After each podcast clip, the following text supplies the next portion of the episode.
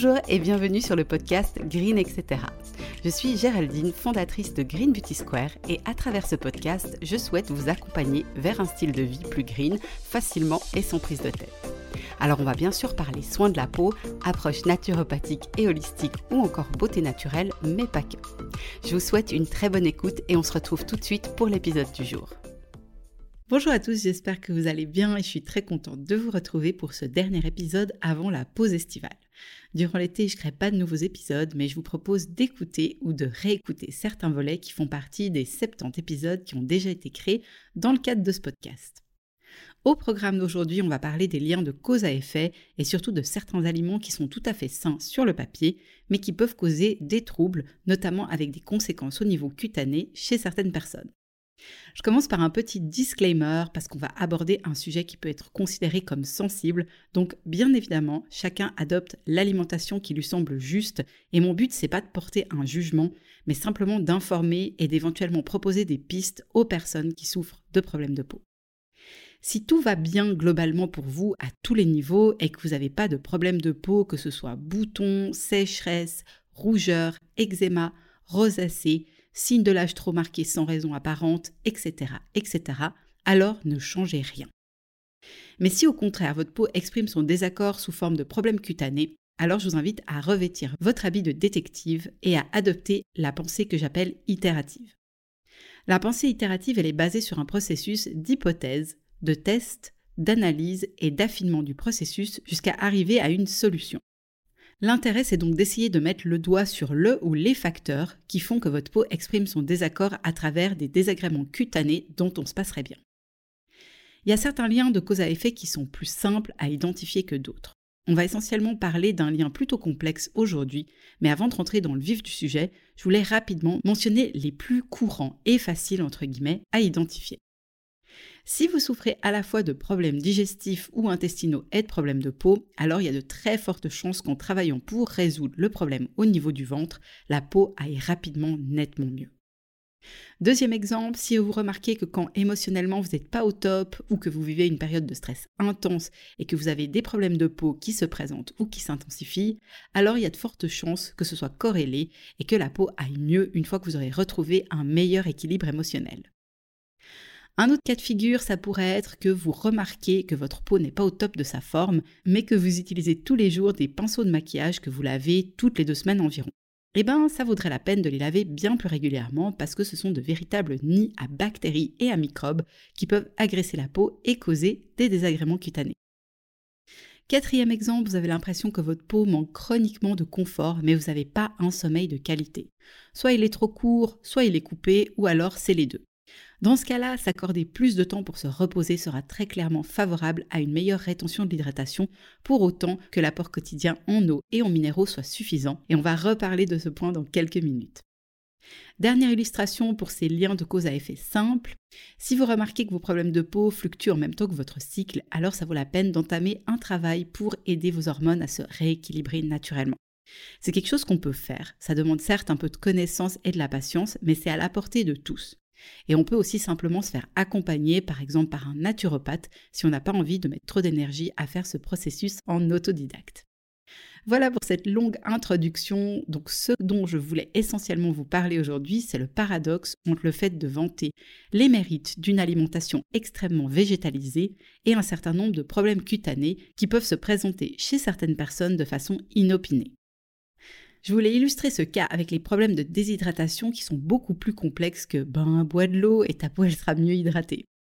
Tout d'abord, vous le savez si vous écoutez régulièrement le podcast, l'eau ça suffit pas à créer de l'hydratation pour le corps et la peau. C'est la combinaison de l'eau et des minéraux qui crée cette hydratation.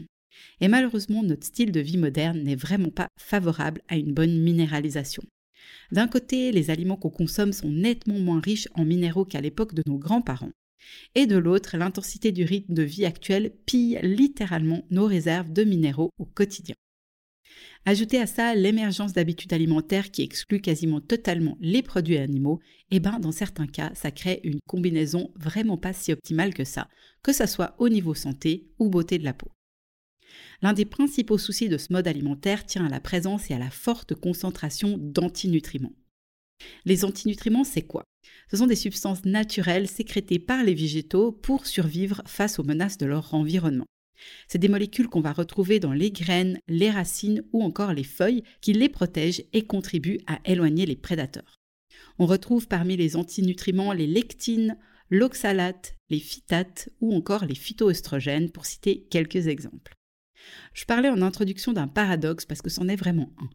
Pour préserver sa santé, c'est recommandé de s'alimenter de façon équilibrée et avec une alimentation riche en aliments issus des plantes, comme les fruits et les légumes, mais aussi les oléagineux, les légumineuses ou encore les céréales. Pourtant, chez certaines personnes, la consommation régulière d'aliments riches en antinutriments, eh ben, ça peut poser problème parce qu'ils ont tendance à réduire l'intérêt nutritionnel des aliments en créant une perturbation au niveau de l'absorption de certains minéraux, mais aussi en créant une perturbation au niveau de la digestibilité des protéines et des glucides. Les antinutriments peuvent causer une toxicité lorsqu'ils sont présents dans l'organisme très régulièrement et en grande quantité. Et l'une des conséquences, eh ben, c'est des problèmes cutanés. Tout le monde est concerné, mais les personnes les plus à risque sont celles qui souffrent notamment d'un intestin poreux, de la maladie de Crohn, d'allergies, de maladies auto-immunes ou encore de polyarthrite rhumatoïde.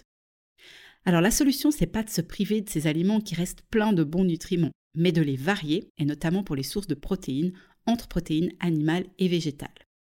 Il y a aussi un moyen d'éviter la surconsommation des antinutriments, et ça se passe au niveau du mode de préparation des aliments.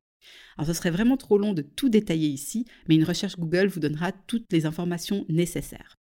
En résumé, c'est intéressant de revenir à des modes de préparation plus anciennes comme le trempage pour les légumineuses et les céréales, la germination pour les graines ou encore la fermentation pour les légumes, ce qui permet de neutraliser la plupart des antinutriments et ce qui fait aussi que ça augmente la biodisponibilité du nutriment essentiel et ça permet aussi d'améliorer la digestibilité de ce type d'aliment. Quelles que soient vos habitudes alimentaires, une alimentation adaptée à vos besoins devrait vous donner une énergie plutôt constante durant la journée, ne pas vous causer de maux de ventre quels qu'ils soient, vous permettre d'aller à selle tous les jours sans constipation ni diarrhée, ou encore ne pas vous causer de troubles du sommeil. Pour résumer, si malgré le fait que vous utilisez des cosmétiques de qualité naturelle, vous buvez un litre et demi d'eau ou de ses dérivés non sucrés tous les jours, vous avez une alimentation équilibrée, vivante et nutritive.